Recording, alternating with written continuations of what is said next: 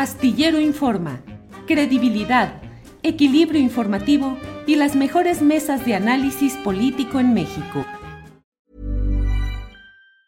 Hey, it's Ryan Reynolds and I'm here with Keith, co-star of my upcoming film If, only in theaters May 17th. Do you want to tell people the big news? All right, I'll do it. Sign up now and you'll get unlimited for $15 a month in six months of Paramount Plus Essential Plan on us. Mintmobile.com slash switch. Upfront payment of $45 equivalent to $15 per month. Unlimited over 40 gigabytes per month. Face lower speeds. Videos at 480p. Active Mint customers by 531.24 get six months of Paramount Plus Essential Plan. Auto renews after six months. Offer ends May 31st, 2024. Separate Paramount Plus registration required. Terms and conditions apply if rated PG. Ryan Reynolds here from Mint Mobile. With the price of just about everything going up during inflation, we thought we'd bring our prices down. So to help us, we brought in a reverse auctioneer, which is apparently a thing. Mint Mobile unlimited premium wireless. Ready to get 30, 30, bit to get 30, bit to get 20, 20, 20, bit to get 20, 20, bit to get 15, 15, 15, 15 just 15 bucks a month. So, Give it a try at mintmobile.com slash switch. $45 upfront for three months plus taxes and fees. Promo rate for new customers for limited time. Unlimited more than 40 gigabytes per month. Slows. Full terms at mintmobile.com.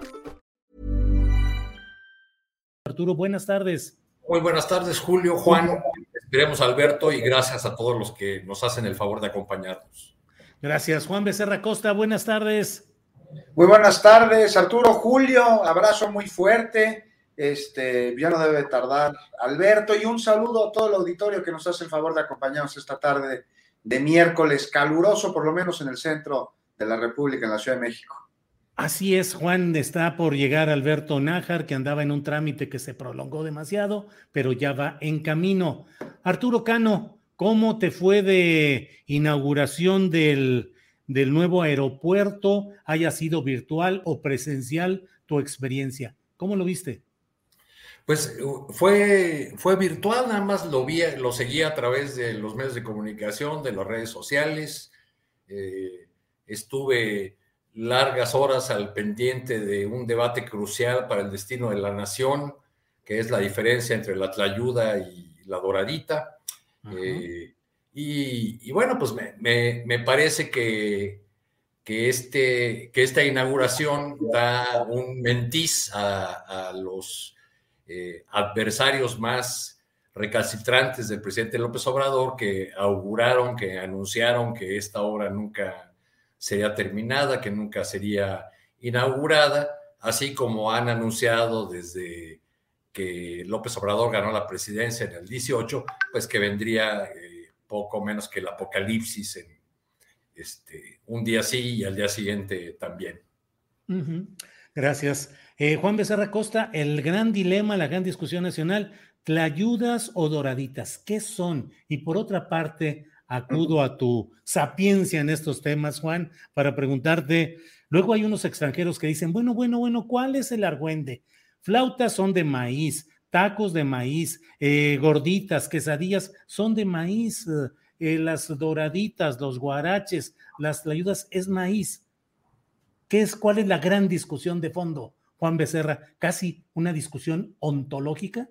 Sin duda alguna, este, querido Julio. No, si hay diferencias y la mejor manera para poder contrastarlas y comprarlas, me parece, es ir probando cada uno de estos platillos mexicanos, regionales. La tlayuda es de, de allá, de, de, del sur de la República. En cambio, en la Ciudad de México tenemos algo que se llaman los este, guaraches, incluso están los machetes de la colonia Cuauhtémoc no es un tlacoyo, pero se parece mucho. Y bueno, las doraditas no son iguales, saben distinto, tienen otros ingredientes, se le pone su cama de, de frijol, también lechuguita, depende del gusto crema o queso eh, rallado, puede ser queso de Chiapas allá en el lugar, queso Oaxaca, queso panela, ya dependerá del paladar. Lo que sí es que pues hay que conocer todos estos platillos pues más que por un asunto de cultura general, por un asunto de quererse uno mismo, ¿no? Son de absolutamente deliciosos. Digo, cambia el tamaño, este, la preparación, el maíz, para, para nada que es el mismo, el grosor del uh -huh. mismo maíz. Ahora, igual y si, y, y, muchos, pues nomás conocen los de Puyol, pero pues son de este tamañito, son chiquititos, uh -huh. porque es que son tan codos en las raciones como lo son en las prestaciones que le dan a sus trabajadores. Pero pues más allá de eso sí salió a relucir pues un discurso ahí clasista pues medio ignorante, ¿no? Decían, decían que por ahí les falta mundo quienes están aplaudiendo al aeropuerto. Bueno, no necesariamente se está aplaudiendo al aeropuerto, se está uno contento, pues sí es un día importante el de la inauguración de una terminal aérea que, le, que abre más puertas a la Ciudad este, de México. Y mundo les falta a quienes confunden a una tlayuda con un tlacoyo, con una gordita, con un pambazo o con una tostadita del Estado de México. Y ahí se abrió una discusión muy divertida, ¿no? Este, no estaría de más que se dieran facilidades a este, comerciantes gastronómicos de la zona, ahí de Zumpango, de, toda esta parte de la República, para que pudiesen tener un comedor en el que los turistas nos viéramos beneficiados antes y después de abordar vuelos, de degustar estas delicias este, mexicanas, querido Julio. Pero las ¿sí las has probado? ¿Las qué, perdón? Las, las doraditas, perdón, ¿las has probado? no, fíjate que no, no, la verdad no. Las, las, a, Teotihuacán, ahí pídanse unas, unas doraditas, ahí las preparan muy ricos en la zona que está alrededor de la, de la zona arqueológica, hay muchos puestos, incluso en la carretera. Y yo les recomiendo que les unten de las dos salsas. Órale, bueno, ya tenemos ahí recomendación. Arturo Cano. Arturo, ¿por qué tanto enojo, por qué tanto encono cuando pues debería, creo yo, celebrarse el hecho de que se cumplió una etapa de un proyecto que busca evitar la corrupción que se acusaba en el anterior proyecto, el de Texcoco, y por otra parte, pues con elementos, yo estoy deseoso de ir a conocer el aeropuerto porque quiero ver los baños con las estampas de los luchadores, de lucha libre, tradición mexicana, eh, eso de las eh, doraditas que se expendieron ahí, pues también me parece un detalle interesante. Parecería haber sido, debería haber sido un día de fiesta y de contento, y sin embargo, la balacera discursiva, retórica y mediática por todos lados. ¿Por qué, Arturo? ¿Qué explicación le das? Pues, eh, pues que ya cualquier movimiento, cualquier guiño, cualquier gesto, ya no digamos la inauguración de una de las grandes obras prometidas en el sexenio, sino cualquier detalle de este gobierno es eh, motivo de, de, fuego desde las oposiciones que además eh, ni siquiera se ponen de acuerdo en el, en el tono, porque por un lado hay quienes tratan de hacer una crítica desde, desde, desde, un punto de vista racional, de, que esta obra no termina por resolver las necesidades aeronáuticas de esta región del país y del país entero, pero otros que simplemente se quedan en este tema, en esta discusión superficial que, lo único que hace es revelar su raciclasismo cuando eh, empiezan con estos términos como de central avionera. Olvidan en ese sector de la, de la oposición y en un sector cada vez más eh, activo en las, en las redes sociales de las clases medias que están enojadas con el gobierno de López Obrador, olvidan que siete de cada diez mexicanos no han viajado nunca en avión. Pues ya podemos cerrar ahorita la discusión sobre la central avionera o el gran aeropuerto Felipe Ángeles y pasar a otra, otras cosas que atañen a esos siete de cada diez. Recuerdo que hace muchos años cuando me tocó ir a cubrir la elección de Dilma Rousseff en, en Brasil, eh, viajé a, Salvador de Bahía, me tocó un aeropuerto muy lleno, ahí me recibieron unos amigos eh, brasileños y nos tocó ver una escena en la que unas señoras se quejaban, unas señoras evidentemente adineradas, se quejaban de, de, la gran cantidad de personas que había en, en, el aeropuerto. Y una de las personas que me recibió a mí me dijo, mira, esto pasa ya aquí todos los días, porque eh, ahora los, todos los aeropuertos del país están llenos eh, y la, clase media acomodada o, los que antes eran los únicos que viajaban en avión se la pasan diciendo culpa de Lula, culpa de Lula, culpa de Lula. Por cierto, ese año de 2010, 8 millones de brasileños, gracias a un incremento sostenido en sus salarios debido a los 8 años de gobierno de, Lula, 8 millones de brasileños viajaron por primera vez en avión. Ahora que, tenemos esta terminal que, eh, aérea Felipe Ángeles, que por otro lado eh, le pone fin a, un debate muy largo, un debate ya de décadas sobre el aeropuerto, eh, para la zona metropolitana del Valle, del Valle de México, pues eh, nos hace, lo que nos hace falta es un mejoramiento significativo en los ingresos que permita que más mexicanos tengan eh, acceso a este medio de transporte. Gracias, Arturo. Ya está Alberto Nájar. Alberto, buenas tardes. Hola, ¿qué tal? ¿Cómo estás, Julio? ¿Me escuchan? Sí, veo que ya vas a bordo de algún avión en el Aeropuerto Internacional Felipe Ángeles o es simplemente un taxi o un carro particular, Alberto. No, no, estoy en el simulador del ah. presidente Andrés Manuel López Obrador. Mira, ¿ves cómo se mueve? Sí, en el, sí, sí. Nomás falta que vayan pasando así todo. Un simulador. Muy bien, Alberto. Alberto, estamos platicando acerca, obviamente, del aeropuerto internacional, de toda la discusión que se ha dado, las acusaciones de clasismo, y te pregunto, ¿qué crees finalmente? ¿Central avionera o la magna obra mundial que incluso algún gobernador priista exaltó en un discurso casi de alfombra? ¿Qué opinas, Alberto? Mira, no, es un aeropuerto. O sea, es un aeropuerto austero. Por, yo no he tenido oportunidad de ir, pero las imágenes y los videos que han estado difundiéndose, pues muestran que es un aeropuerto que cumple con los estándares internacionales, que tiene todas las características necesarias para ser un, un aeropuerto que reciba las, las eh, aeronaves del tamaño que se requieren ahora mismo las grandes compañías eh, aéreas del mundo. De esto, por ejemplo, el avión presidencial sí podría aterrizar ahí sin ningún problema y ese tipo de, aeronaves están ahí sin, sin mayor problema. Eh, no es el aeropuerto de superlujo que se planteó para construir en Texcoco, eso es obvio, eh, pero más allá de, esa característica, la, la terminal aérea se ve que es funcional, se ve que cumple con las características, insisto, que se necesitan para tener la seguridad, que es lo más importante que debe tener un aeropuerto. Se pierde mucho de vista ese, ese tema, se discute mucho que si es una, una eh, terminal de camiones, etcétera. Está cumpliendo con todos lo, los requisitos que son necesarios para que no haya problema con las eh, las empresas certificadoras de las de las compañías aéreas. Eh, además, hay que tomar en cuenta algo que me parece eh, importante, eh, Julio.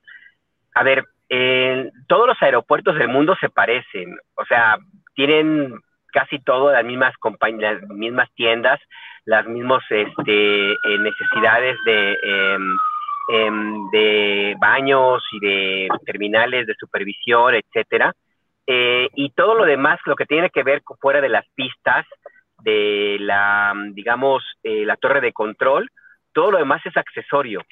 Eh, si tú vas a, un aeropuerto, no sé, en Los Ángeles, en, Washington, en, el aeropuerto Heathrow, el aeropuerto de Cancún, por dentro son casi iguales y las especificaciones para que una aeronave aterrice y despegue, pues también son las mismas.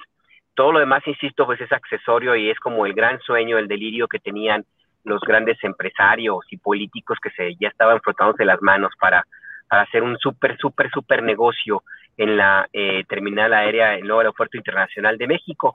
Y nada más un dato para cerrar, Julio, uno de los que perdieron un negocio de de veras grandísimo y que estaba muy contento y que inclusive ayer estuvo allí en la, en la inauguración, antier, perdón, en la inauguración del aeropuerto Felipe Ángeles, fue Carlos Slim, Carlos Slim había ganado la concesión para, para dar mantenimiento a las pistas en el Naim.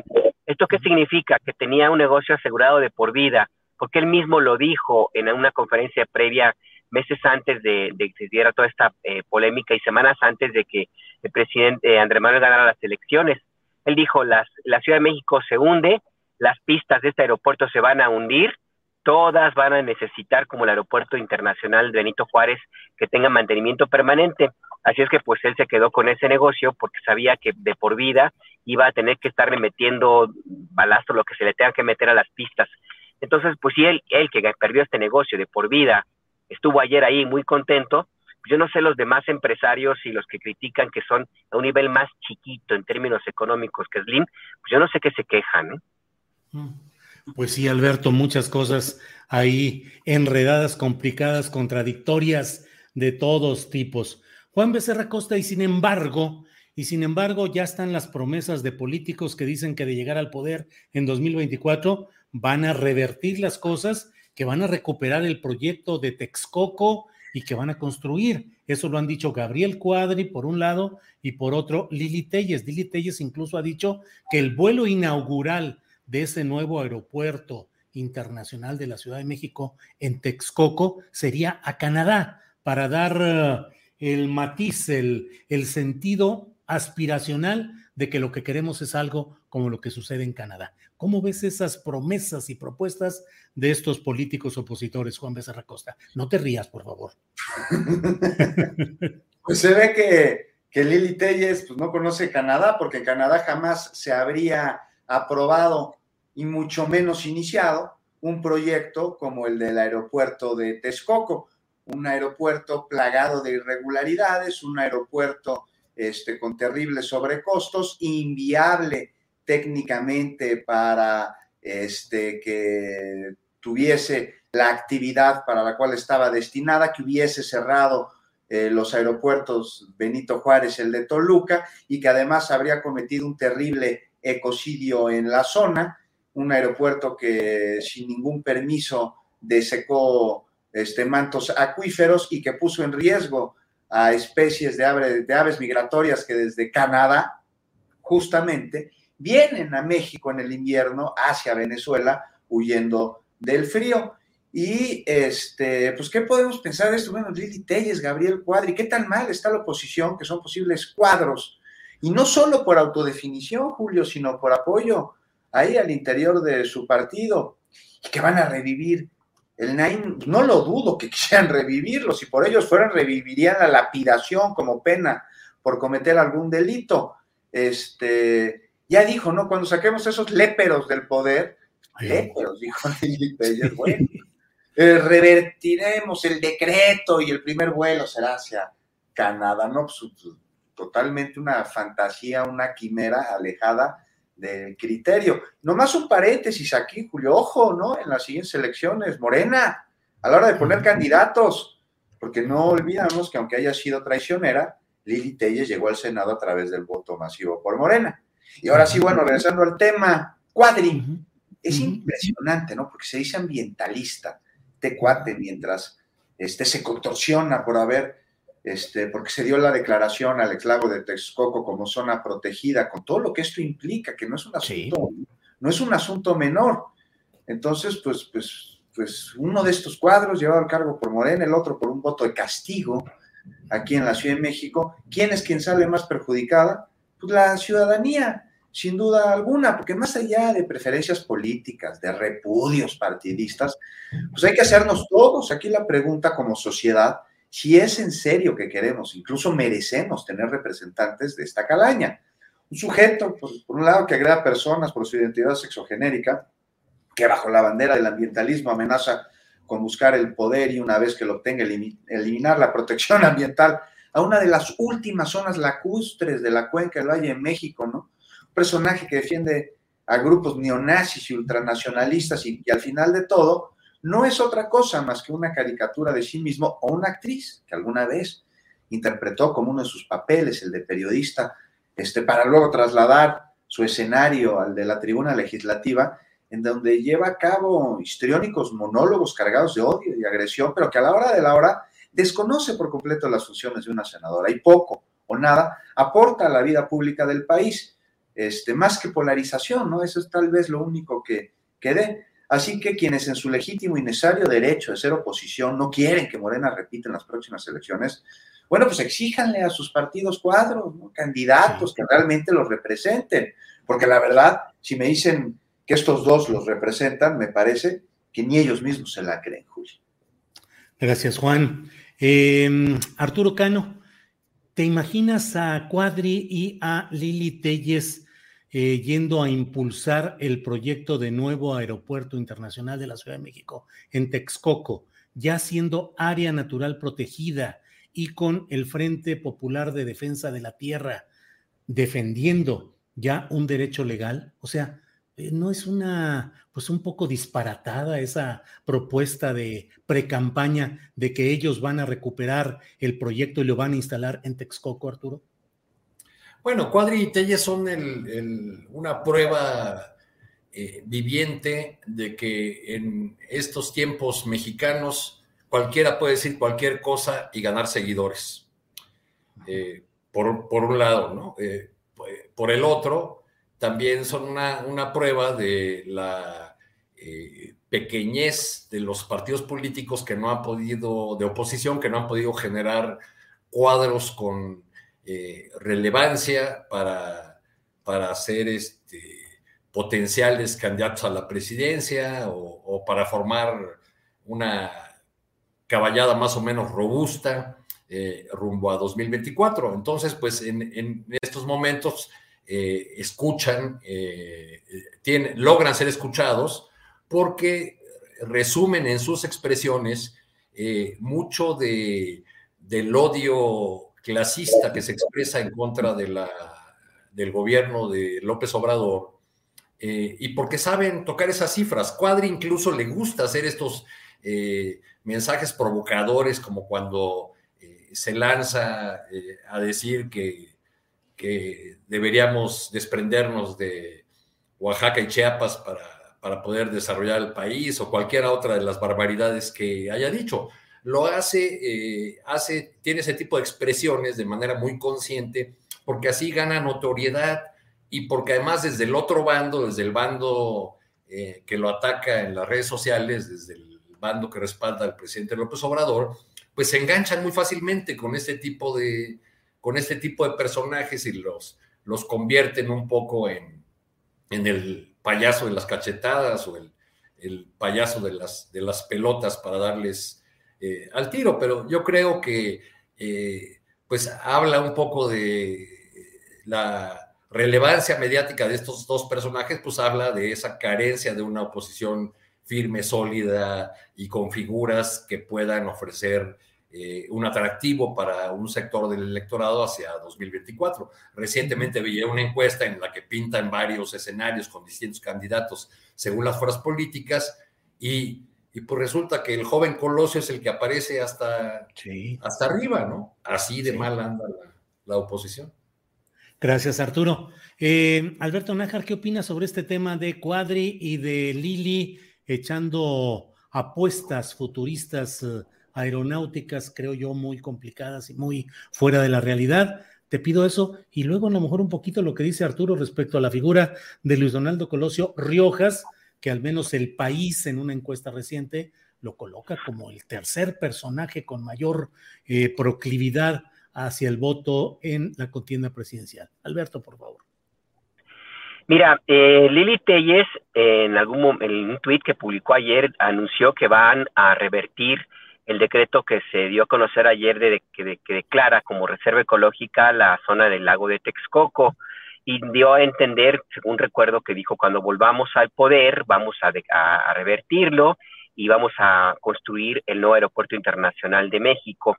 Nada más decir que Lili Telles jamás ha estado en el poder. O sea, en términos reales y muy prácticos, hasta pragmáticos diría yo, pues Lili Telles es una revista en la política. Ella no estaría en el Senado si no hubiera sido por el empecinamiento de Alfonso Durazo y también del presidente eh, y entonces candidato Andrés Manuel López Obrador, que la aceptó en las filas y aceptó la postulación de ella para que fuera legisladora de, de, Morena. Entonces, pues por este lado, nada más con esa, con, este puro dato la definimos a, a Lili Telles. Eh, de Gabriel Cuadri, bueno, pues es, es patético el personaje. Eh, y coincido, pues si estos son las propuestas de la oposición para darle batalla a quien sea el, el candidato que llegue de, Morena, Claudia Sheinbaum o Adán Augusto, el secretario de Gobernación, o Marcelo Ebrard, el secretario de Relaciones Exteriores, pues flaco favor le hacen a la oposición, prácticamente estarían, yo, yo digo que estarían facilitando el camino a, quien quiera que sea el candidato. Eh, entonces, por ese lado, pues me parece que sí forma parte de la picaresca de estos años. Eh, son personajes que si no fuera porque cuestan mucho dinero eh, en y también porque hay muchas personas que realmente se lo creen y lo toman su, a ellos como, como estandarte y como discurso, pues serían hasta de, hasta de risa loca. Y en el caso de Luis Donaldo Colosio Riojas, pues no hay que olvidar que este es un candidato que está eh, propuesto e inflado por el grupo Reforma, por el norte, que fueron los que lo metieron a la, a la, a la jugada los que lo presentaron de un momento a otro como candidato, sacarle, sacaron ínfulas así como para que fuera, eh, lo metieron pues a la contienda. Y ahora si el país se ha comprado esta, esta propuesta, pues quiere decir entonces que ya hay algo más allá, que esto ya está siendo como una eh, iniciativa que tiene que ver no necesariamente ya con un grupo político, el de Junco, Alejandro Junco, sino también hay que pensar un poco más en el grupo Monterrey, que ellos sí tienen capacidad económica como para comprar candidatos y están muy urgidos de uno de ellos. Luis Donaldo Colosio Rioja les viene muy, muy como anillo al dedo. Eh, si ya, eh, y, la idea, según entiendo yo, pues es aprovechar lo que ocurrió a partir de 2005, 2006, ¿no? Cuando, cuando se empezó a construir la candidatura presidencial de Enrique Peña Nieto. Así es que, eh, pues no, no nos sorprendamos si en adelante empecemos a ver a Luis Donaldo Colosio Riojas, eh, pues metido hasta en los programas de vodevil, en los programas de la mañana, en los programas de espectáculos de la radio, que va, a tener que aprender a bailar. Y también me parece muy, muy curioso que ocurra justamente la presentación de este, de este personaje, y con esto cierro, Julio, justamente hoy, 23 de marzo, que se cumple un aniversario más del asesinato de su padre, que es el único mérito que tiene en política nacional, o que tendría en la política nacional, Luis Donaldo Colosio Riojas, la muerte de su papá. Si no fuera por eso, ni siquiera estaría él ni figurando, es más, ni siquiera estaría en la política, creo yo. Gracias, Alberto. Eh, Juan Becerra Costa, 23 de marzo, un día como hoy en Lomas Taurinas, la ejecución, el asesinato de Luis Donaldo Colosio. ¿Qué ha cambiado? ¿Qué no ha cambiado de entonces acá? Bueno, pues sí, sí han cambiado muchísimas cosas, pero en materia de justicia y en este caso en específico me parece que no tanto más allá de la voluntad de este, revisar, sobre todo el caso de Mario Aburto y todas las irregulares, irregularidades que hay alrededor suyo, cosa que se lee muy difícil, Julio, sobre todo por lo que ha pasado desde aquella terrible tarde de 1994 este, me parece que será muy complicado poder integrar a través de los expedientes una narrativa que pueda llevar al esclarecimiento de los hechos y con eso, de alguna manera, a la justicia quienes se vieron perjudicados por el proceso, un proceso totalmente oscuro, lleno de nubarrones, con intereses de los más altos, protegiendo a vete tú a saber quién. Este, en materia de justicia en el país, pues me parece que ya hablaremos en un ratito sobre el asunto del fiscal general de la República, sobre Alejandro Gertz Manero. Este, pues me parece que sigue siendo un tema muy pendiente.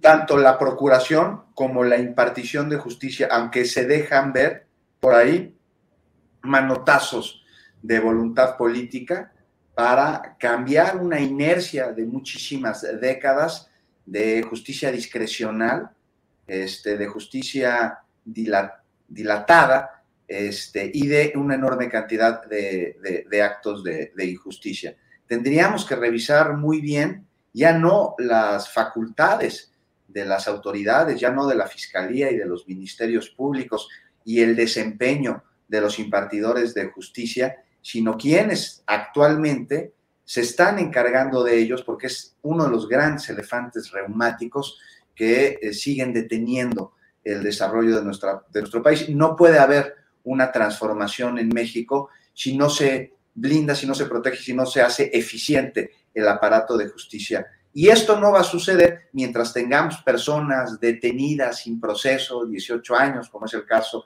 de Israel Vallarta, o, tengamos este, fiscales que se distraen de su función para atender venganzas personales o de eh, colusión e infiltración en los aparatos de procuración de justicia que nos remiten a García Luna, quien tiene a la gente que promovió en su momento todavía ahí, de manera súper leal hacia él en, las oficinas de impartición de justicia. Entonces es un tema que necesita celeridad y yo no veo de otra este, para la operación de la fiscalía y para su imagen que remover al fiscal y poner a una persona que se dedique de tiempo completo a, este, a dedicarse a impartir justicia, a revisar el aparato que tiene, la enorme burocracia que existe, las grandes desigualdades en la impartición este, de justicia de tiempo completo y que además se coordine con, con las otras instancias. Este, algo que no vimos, por ejemplo, que sucediera con la unidad de inteligencia este, financiera. Al contrario, ¿no? Ahí parecía que se, que se ponían piedras y como siempre, repito una vez más, los grandes perjudicados por intereses este, personales somos nosotros los ciudadanos. Bien, pues... Uh... Hi, I'm Daniel, founder of Pretty Litter. Did you know cats tend to hide symptoms of sickness and pain? I learned this the hard way after losing my cat, Gingy. So I created Pretty Litter, a health monitoring litter that helps detect early signs of illness by changing colors, saving you money and potentially your cat's life. Pretty Litter is veterinarian developed, and it's the easiest way to keep tabs on your fur baby's health right at home. Go to prettylitter.com and use code ACAST for 20% off your first order and a free cat toy. Terms and conditions apply. See site for details. Hey, it's Ryan Reynolds, and I'm here with Keith, co star of my upcoming film, If, only in theaters, May 17th. Do you want to tell people the big news? All right, I'll do. Sign up now and you'll get unlimited for $15 a month in six months of Paramount Plus Essential Plan on us. Mintmobile.com slash switch. Upfront payment of $45 equivalent to $15 per month. Unlimited over 40 gigabytes per month. Face lower speeds. Videos at 480p. Active Mint customers by 531.24 get six months of Paramount Plus Essential Plan. Auto renews after six months. Offer ends May 31st, 2024. Separate Paramount Plus registration required. Terms and conditions apply if rated PG. Arturo Cano, ¿cómo ves el tema? La propia Comisión Nacional de Derechos Humanos ha dicho que reivindica eh, el caso de Mario Aburto, que va a seguir insistiendo en que haya pues una indagación a fondo que lleve a la verdad y que se conozcan eh, detalles de todo esto. Un caso, Arturo Cano, no sé, pero en el cual me pregunto y te pregunto, la misma sociedad mexicana tenemos una responsabilidad de nunca haber uh, podido presionar para que hubiera una mayor veracidad en todo esto. Lo metieron a la cárcel, hubo las versiones de que eran dos aburtos, todo este tiempo no ha podido nadie, ni prensa, ni otras autoridades tener acceso a saber más de este tema. Asesino solitario, confabulación de poderes económicos y políticos, acto circunstancial. ¿Qué piensas del asesinato de Colosio y de la responsabilidad o no de aburto? Arturo Cano. Pues que nos quedaremos con la duda eterna, así como con otros sonados casos de nuestra historia, porque cada quien se va a quedar con la versión que le parezca eh, más atractiva. Hay quienes se decantan por las, eh, por las versiones conspiracionistas, hay quienes dan por hecho que el, el asesinato de Colosio está pelón. Este, En fin, ya, ya se ha creado incluso hasta, hasta una narrativa eh, eh, de conspiraciones y, paranoica al respecto, pero lo, más probable hasta donde vamos, este, pues es que no, no sepamos tampoco en este sexenio mucho sobre eh, lo que realmente ocurrió, ni en este caso, ni en algunos más cercanos, y, quizá más dolorosos, eh, como el que abordabas hace un momento con el joven diputado de, Morena sobreviviente de Yotzinapa. Yo creo que pues así, así que quedaremos con esta historia que al Partido Revolucionario Institucional, por lo demás, no le merece ya más que una guardia de honor frente a la estatua de, eh, de Luis Donaldo Colosio ahí en su, en su sede, estaba revisando la cuenta del PEI Nacional en Twitter, suben dos fotos de su reunión con el embajador Ken Salazar y dos fotos de, su homenaje a Luis Donaldo Coloso. Ese es todo su, homenaje a, quien consideran un gran ideólogo eh, y una gran pérdida para su partido. Gracias, Arturo. Eh, Alberto Nájar, y dentro del carrusel de eh, sucesos escandalosos y llamativos, hoy se ha trepado a ese carrusel, dicen que el tren del mame, el asunto de los artistas, los, bueno, ya se nos escapó. Fíjense nada más lo que hizo Alberto Nájar, se escapó de la pregunta con tal de no contestarla. Así es que se lo vamos a reclamar de rato, o bien ya elevó el vuelo desde donde estaba ahí en algún aeropuerto particular. No, va en un vehículo y seguramente o lo le pidieron que se moviera o hubo algún eh, incidente. Parece que ya está buscando. Ya está ahí de regreso el eh, Alberto. Eh, bueno, así, así son estas cosas. Así andamos todos. Alberto, em, ahora está en el escándalo, en el ruido público, el tema de los cantantes y actores, de los cuales el más relevante o el más premiado internacionalmente es Eugenio Derbez, que hacen objeciones ambientales al rediseño de ruta del tren Maya y una respuesta muy dura que dio hoy el propio presidente de la República. ¿Cómo ves este asunto de los artistas pseudoambientalistas que dice el presidente López Obrador?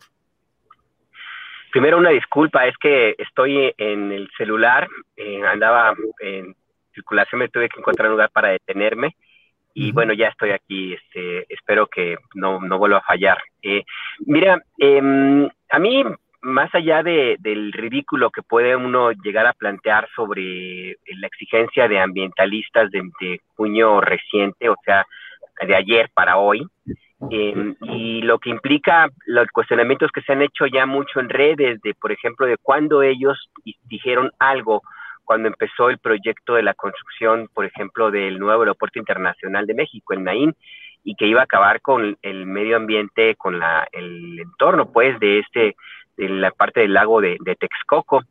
Eh, no, no, dijeron nada, como no dijeron nada en, otro, en otros proyectos de medio ambiente que fueron aprobados y, que son muy cuestionados por parte de gobiernos anteriores y ahora mismo pues salen a, con, este video, ¿no? Que me, me, parece que pues el simple hecho de ver quién, de quién se trata en algunos casos, pues ya nada más con estas una idea de, de para dónde va el sentido de, en estos comediantes que ejercen la comedia barata y que me, mucho contribuyeron a, a la, digamos, em, pues sí, la, al lenguaje y a la mala educación de muchos, muchos mexicanos en los programas horribles como los que protagonizaba este sujeto Eugenio Derbez. Pero a mí, más allá de este video, te digo, el ridículo de cada quien, me llama la atención el hecho de que haya ocurrido justamente un día después de que se a conocer el decreto de reserva ecológica del agua de Texcoco. Eh, y yo creo que esto ya forma parte de una estrategia ya diseñada desde antes para ir atacando eh, todos y cada uno de los proyectos y las obras, discursos y propuestas del presidente López Obrador en adelante. Este video no se organizó en 24 horas, ya estaba hecho, estaba eh, ya programado el guion, toda la, las, eh, la postproducción, todo lo que implica el dinero que se les tuvo que haber pagado a estos personajes. Em, entonces, a mí, insisto, me llama, lo, lo que yo veo es que este es un capítulo más de lo que viene en adelante, en la medida en que empiecen a acercarse una en 2024, pero dos antes, el 10 de abril, las elecciones de junio, y la inauguración, por ejemplo, del tren Maya y la inauguración de Dos Bocas, pues vamos a ver mucho más de este ruido, más de este tipo de mensajes, más de las campañas de clasismo y odio que vi que observamos en redes sociales el pasado fin de semana. Como decía yo, ahí sí coincido con el presidente López Obrador, lo mejor, lo más bueno, lo más mejor, como diríamos en mi tierra y en Jalisco, lo más mejor es que se va a poner más peor entonces, pues no hay que eh, sorprendernos. Yo creo que habrá que esperar más de estos videos, más de esta propaganda. Habrá que ver si las televisoras se quieren sumar. No veo yo a TV Azteca, menos a Televisa, eh, metidos en una dinámica de confección de este tipo de material, como sí lo vimos en el 2005-2006. Yo creo que en ese, en ese sentido es otra historia y otros tendrán que ser también los, los personajes. Pero sí, no me sorprende, va a venir más Así es que pues preparemos las palomitas, las botanas, lo que venga, porque se va a poner bien sabroso. Gracias, Alberto Nájar. Eh, Juan Becerra Costa, hay videos, proclamas, eh, digo videos tanto de estos artistas y cantantes como algunos videos que hacen algunos activistas y que muestran eh, pues deforestación, derribamiento de, de árboles, en fin. la protesta que encabeza Eugenio Derbez y algunos otros personajes conocidos en el mundo artístico popular. Eh, ¿Tiene legitimidad? ¿Crees que es una artimaña política? En el fondo, ¿Hay razón para preocuparse de lo que está pasando en términos ambientales en ese trayecto del tren Maya o son no hay tanto motivo de preocupación? ¿Qué opinas, Juan? Me parece, Julio, que los temas en materia ambiental siempre deben ocuparnos, ¿no? Sobre todo cuando se está llevando a cabo una obra. Ahora, que el video este que están presentando algunos artistillas del corredor de ambientalistas de la Roma Condesa tenga sustento en sus señalamientos, eso ya es otra cosa. Mira, Alberto acaba de decir muy claro, ¿no? O sea, con el, con el tramo 5, el tren Maya, estamos viviendo la crónica de un embate anunciado y también un asunto que tiene dos versiones que bien deben ser revisadas. O sea, está por un lado este golpeteo que una vez inaugurado el aeropuerto Felipe Ángeles brinca ya a otras mega obras del gobierno, ahora el tren Maya. Y por otro lado, la necesidad de garantizar por parte del gobierno la protección a los recursos naturales en la zona de la obra de este tren, que si bien su construcción atiende a una población olvidada desde siempre, también tiene que ser más claro para que no le anden saliendo sketches este, de este tipo, este, pues que muestren estudios de impacto ambiental. No está para nada de más. Mira, sobre el videíto en el que salen pues, estos cuates, ¿no? Bárbara Mori, Derbez, Albarrán, el cantante Café Tacuba, Chaparro, La Furcada, en fin. Y muchos. La Furcada de Bárbara Mori. Sí, sí, sí. Y, otros que la verdad no sé, no sé, no sé quiénes son. Bueno, pues, pues sueltan ahí señalamientos que muchos me parece que se están diciendo desde la ignorancia, con la seguridad que un actor tiene cuando lee las líneas que debe decir porque para ello le pagaron. Son ellos profesionales de la actuación, de la artisteada, pues, de los escenarios. Y una vez más, como ha sucedido con campañas del Partido Verde, por ejemplo, rentan su imagen. Y no dudo aquí que incluso algunos consideren que en efecto este video responde a asuntos ambientalistas. Lamento decirles, jóvenes artistas, que no. No me parece. Más bien aquí lo que estamos viendo es una estrategia de comunicación política por parte de grupos opositores que tienen la eterna intención de acomodar lugar desacreditar, aunque sea por unos minutos, las acciones, los programas, las obras del gobierno. En fin, mira, este video forma parte de una guerra de narrativas que tienen fines golpistas que la derecha ha utilizado no solo en México, sino en otros países. Ahí está el claro ejemplo de Perú, en donde la prensa hegemónica trae asoleado al presidente Castillo. Y justo sacan el video, pues más o menos en las mismas fechas, no solo de la apertura del Felipe Ángeles, sino de que se da una declaratoria de enorme importancia para la agenda ambiental en México y que culmina, Julio, con 500 años de resistencia y de lucha contra la desecación de la zona lacustre en la cuenca del Valle de México. Esa que los españoles vinieron a hacer porque no cruzaron las aguas del Atlántico ellos para encontrar más agua, lo que querían eran tierras. Y a partir de entonces comenzó el ecocidio en el valle, hasta ahora que se declara zona natural protegida, la del ex lago de Texcoco, porque ya no es lago de Texcoco, ya el lago es el lago Carrillo y otras zonas lacustres. El lago de Texcoco ya no. Pero bueno, dicho esto, también hay que señalar que si bien el gobierno está haciendo más de lo que antes se hizo desde Miguel Ángel de Quevedo, este, por lo menos para proteger y preservar los recursos naturales, que se creen parques y reservas, para evitar que luego se conviertan en desarrollos inmobiliarios o turísticos, y que además están sembrando árboles en una campaña de reforestación que desde 1940 no se daba, esto no lo saben esos ambientalistas, pues sí tiene que ser muy transparente el gobierno, ¿no? En dar a conocer los estudios de impacto ambiental, detallar la mitigación que habrá y con ello pues cerrar la posibilidad de que grupos políticos se cuelguen de asuntos ambientales para hacer de las suyas. Porque ya para terminar, Julio, no es de nadie secreto que entre el pseudoambientalismo y el terrorismo hay una muy delgada línea porque en nombre del medio ambiente hay oportunistas que se valen de comunidades enteras para utilizarlas con distintos fines a los ambientales o a los reclamos que están teniendo. Lo hacen con fines políticos de desestabilización. Y ahora, también hay que reconocer aquí, porque la moneda tiene dos caras, para que estos oportunistas dejen de valerse de la miseria de los demás para sus propios intereses, pues habrían de terminarse, de acabarse las condiciones de miseria. Y me parece que eso justo se trata, y eso justo busca el proyecto del tren Maya. Por un lado, generar condiciones de desarrollo en una zona históricamente olvidada, y por otro lado, preservar los recursos naturales, nada más que sean muy claros y nos digan cómo y dónde.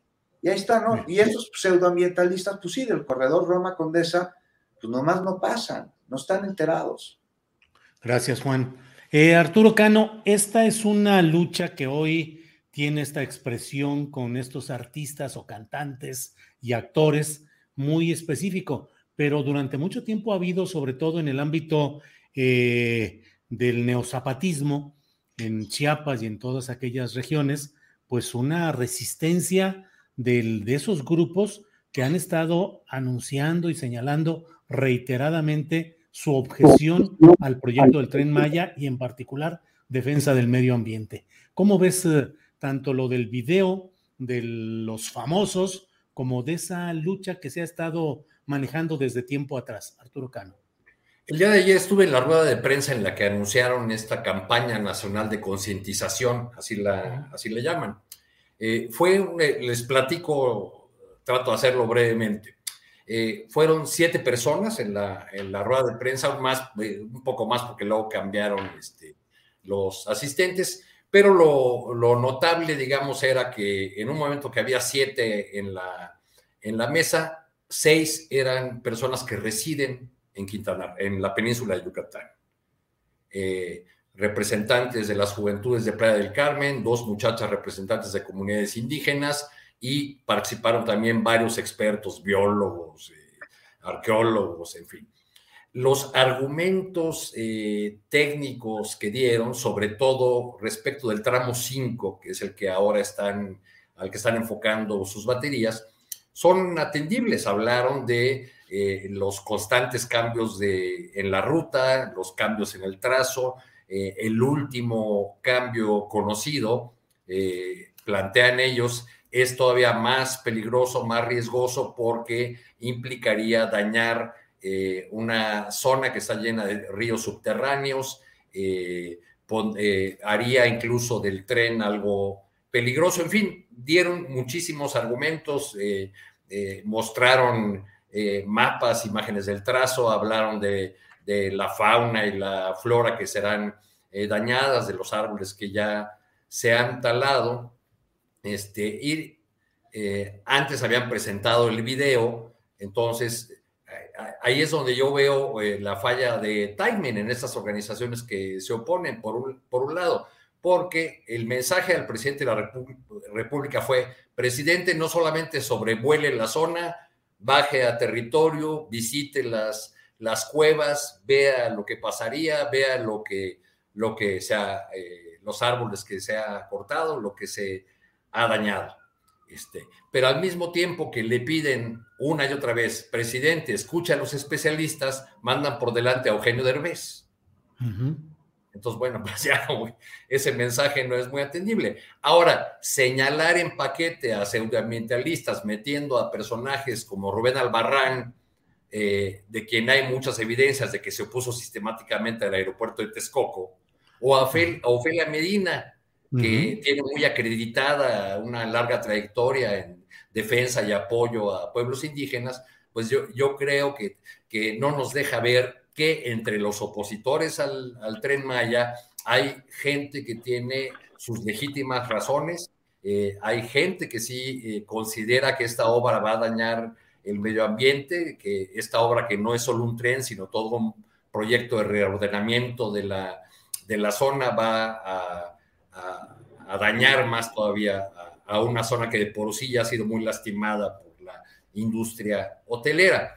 Pero un, dato que les quiero agregar sobre esta rueda de prensa que dieron ayer, la persona que llevaba la voz cantante, que moderaba, pero también resumía hacia las conclusiones, era Gema Santana, hasta hace un año directora de la Agenda 2030 en el gobierno federal.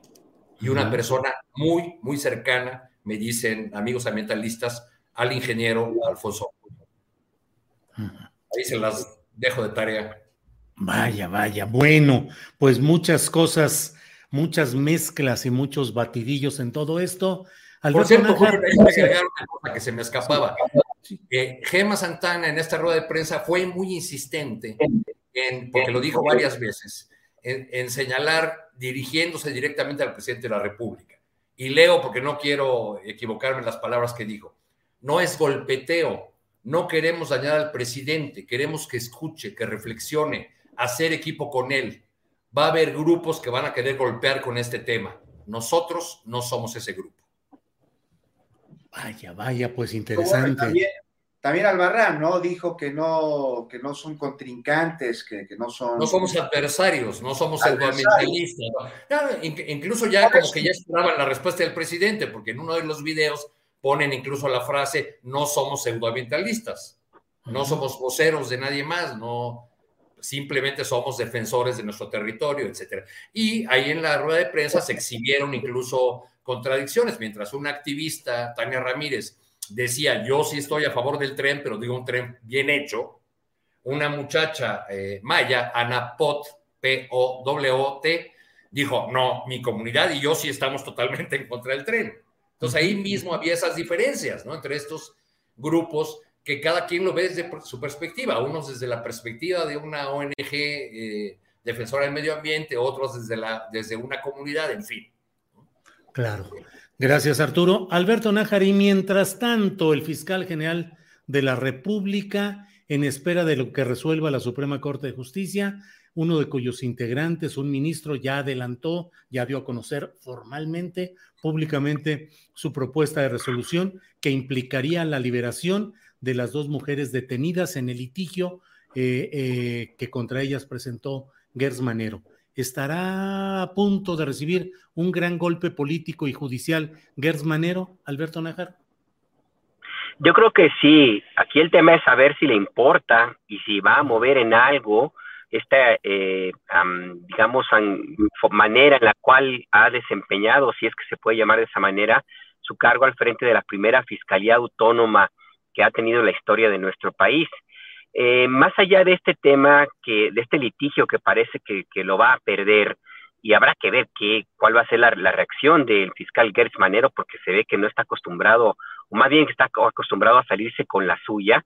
Eh, yo creo que tenemos que empezar a revisar cuál es el impacto que va a tener en un sistema de procuración de justicia tan destruido, tan corrupto y que ha lastimado a tantas y tantas personas en México, cuál va a ser el impacto que se tenga a un personaje de esta naturaleza que fue elegido para cambiar justamente esta situación y que al contrario parece en su trabajo que lo quiere profundizar. Cuando el fiscal va a quedarse después de 2024, entiendo que le quedan por lo menos unos 6, 7 años, creo que unos 9 años más. Si no se si no se le obliga a que haga su trabajo o de plano renuncia o lo echan, el impacto para la procuración de justicia en un país que requiere de justicia, en un país tan injusto, tan lastimado, tan herido, con, profundas huellas de violencia, el impacto puede ser irreversible. Yo creo que, creo que tenemos que empezar a, pensar en eso, que ya ni siquiera es el costo político que pueda tener para el presidente López Obrador el que mantenga a Gertz Manero. El costo va a ser inclusive en vidas humanas en temas, en casos que no van a recibir la justicia nunca. Nada más pensar en la posibilidad de la pérdida de evidencias que habría en casos, por ejemplo, como la masacre de los migrantes en Tamaulipas, por ejemplo, o la búsqueda de personas desaparecidas, eh, la decisión que impulsó Gertz Manero, apoyada por Ricardo Monreal, de modificar la ley orgánica de la Fiscalía General de la República para regresarla a los tiempos de la Procuraduría General de la República de los años 70, pues tiene una consecuencia muy fuerte en la búsqueda de personas desaparecidas.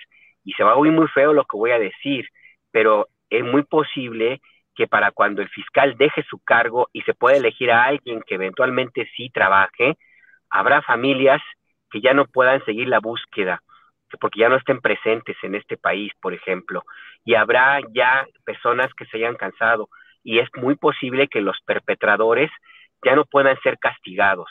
Yo creo que tenemos que empezar a ver más allá del costo político y ver el costo que va a tener para México, para la justicia en México, el sostener a un fiscal con estas características, Julio. Gracias, Alberto. Son las dos de la tarde con 56 minutos, estamos ya en la parte final del programa. Juan Becerra Costa, ¿qué opinas sobre este curso que lleva este episodio de la larga telenovela de Alejandro Gersmanero? ¿Qué opinas de esta eh, inminente resolución que por lo pronto el primer ponente eh, propone que sea absolutoria de las dos mujeres procesadas? Juan Becerra. Inminente, así es, Julio, la liberación de, Alejandra Cuadros. Me parece que responde a la, justicia y una que llega tarde ante un terrible acto de influyentismo, al mero estilo priista de los 70, un encarcelamiento que jamás debió darse, con elementos absurdos, como colocar este, la garante de la salud de una mujer que de plano no está en condiciones de hacerlo, y nada más por cuestiones de género. Además, este, Alejandra Cuadros fue imputada por ser garante accesorio. Esto es una figura este, que de plano no existe porque ni siquiera hay delito que perseguir. Pero esto, Julio, no impidió que la venganza de, del fiscal llegara hasta las consecuencias que injustamente llegaron.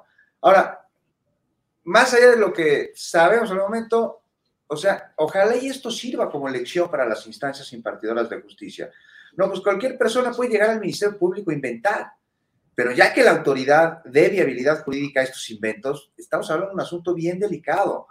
Y en medio de todo este lamentable escándalo de tráfico de influencias, de prepotencia absoluta, en el que afortunadamente, bueno, hoy se alcanza a ver un rayo de luz de justicia, lo que da optimismo, este, de alguna manera, en el sentido de que, este, pues cuesta trabajo mover las cosas, que ya no son como antes, este, por lo menos existe la voluntad real de que no lo sea. Usted el asunto que la Fiscalía General de la República insisto una vez más el día de hoy, es elefante reumático, ¿no? Y en un gobierno cuya bandera combate la impunidad, el acabar con la corrupción, no puede existir un aparato de procuración de justicia que no esté a la altura del momento histórico. Y, la verdad, pues, la fiscalía uno lo está y muestra los charales que en lugar de peces gordos son sujetos de investigación en un gobierno que busca acabar con la impunidad. Este, investigaciones que están en pañales. Entonces, insisto, mal no le caería a la operación y a la imagen de la fiscalía tener otro titular. Uno que esté más alejado del ayer, uno que esté en un hoy con miras al futuro, no al pasado, como está sucediendo. Gracias, Juan. Eh, eh, Arturo Cano, para cerrar esta mesa, ¿qué opinas de lo que plantea Juan, eh, Juan Becerra Costa? ¿Un nuevo fiscal? ¿Es tiempo de que hubiera un nuevo fiscal, Arturo Cano? Pues yo creo que eso va a pasar eh, si es que la 4T quiere salir de este eh, enredo eh, de tráfico de intrigas y abusos de autoridad, para usar las palabras de don Luis Linares Zapata. este cruce de, acusaciones, este escándalo tan, tan grande que yo creo que va más allá de el conflicto o, que un conflicto entre viejos vecinos de las lomas eh, sí puede llegar a, tocar, afectar a, la gran eh, oferta del, gobierno actual en el sentido de, que su eje es la lucha contra la, corrupción y la impunidad. Entonces yo creo que se van cerrando las, las vías o, eh, para el, fiscal, es el que va perdiendo porque seguramente tendrá una resolución eh, adversa en la, en la Suprema Corte, tiene por ahí otro asunto relacionado con la Universidad de las Américas, en fin, puro se eh, ha ido acumulando eh, tantos escándalos relacionados con su persona que ya a veces nos olvidamos de, de los asuntos realmente importantes que tenía que atender desde su encomienda. estamos viendo, por otro lado, los resultados de de un nombramiento, del nombramiento de una persona cuya edad, talante, experiencia, trayectoria, eh, pues no, no puedo pensar en, una imagen de una persona que esté más lejos de hacerme evocar la palabra transformación. El caso de Gertz. Claro. Y ya, de pues postrecito, y ya de postrecito, Julio, nosotros aquí hablando de cosas sin importancias, mientras el Senado acaba de decretar el Día Nacional de la Vecina y el Vecino. Ándale, no, pues está muy bien, además, con tanta... Como, algún día dijo Porfirio Muñoz Ledo, nada más nos falta el Día del Bolillo, el Día Nacional del Bolillo. Y el Día del Día, también un día que celebra los días. Pues, gracias, Arturo. Pues, Alberto Nájar, gracias por esta tarde. Gracias, gracias por detener tu nave viajera y permitirnos tener tu participación de hoy, Alberto Nájar. Muchas gracias, Julio. Sí, desde aquí, desde el simulador que me prestó el presidente López Obrador para ir al Aeropuerto Internacional Felipe Ángeles. Un saludo a todos, gracias. Gracias, Alberto Nájar. Juan Becerra Costa, muchas gracias y buenas tardes. Muy buenas tardes, Julio, Arturo, Alberto. Ojalá nos podamos reunir pronto con unas doraditas ahí del Estado de México para que platiquemos cuál es la diferencia entre las tlayudas. Sería un honor compartirla con quienes han sido mis maestros durante tantos años. Abrazo a todos. Igualmente, gracias a ti, Juan. Arturo Cano, gracias y buenas tardes. Abrazo, buenas tardes. Buenas tardes a todos. Gracias, hasta luego. Gracias, seguimos en contacto. Planning for your next trip? Elevate your travel style with Quince. Quince has all the jet setting essentials you'll want for your next getaway, like European linen, premium luggage options, buttery soft Italian leather bags, and so much more. And it's all priced at 50 to 80% less than similar brands. Plus, Quince only works with factories that use safe and ethical manufacturing practices. Pack your bags with high-quality essentials you'll be wearing for vacations to come with Quince. Go to quince.com slash trip for free shipping and 365-day returns. Hi, I'm Daniel, founder of Pretty Litter. Did you know cats tend to hide symptoms of sickness and pain? I learned this the hard way after losing my cat, Gingy. So I created Pretty Litter, a health monitoring litter that helps detect early signs of illness by changing colors, saving you money and potentially your cat's life. Pretty Litter is veterinarian developed, and it's the easiest way to keep tabs on your fur baby's health right at home. Go to prettylitter.com and use code ACAST for 20% off your first order and a free cat toy. Terms and conditions apply. See site for details. Para que te enteres del próximo noticiero, suscríbete y dale follow en Apple, Spotify, Amazon Music, Google o donde sea que escuches podcast. Te invitamos a visitar nuestra página julioastillero.com.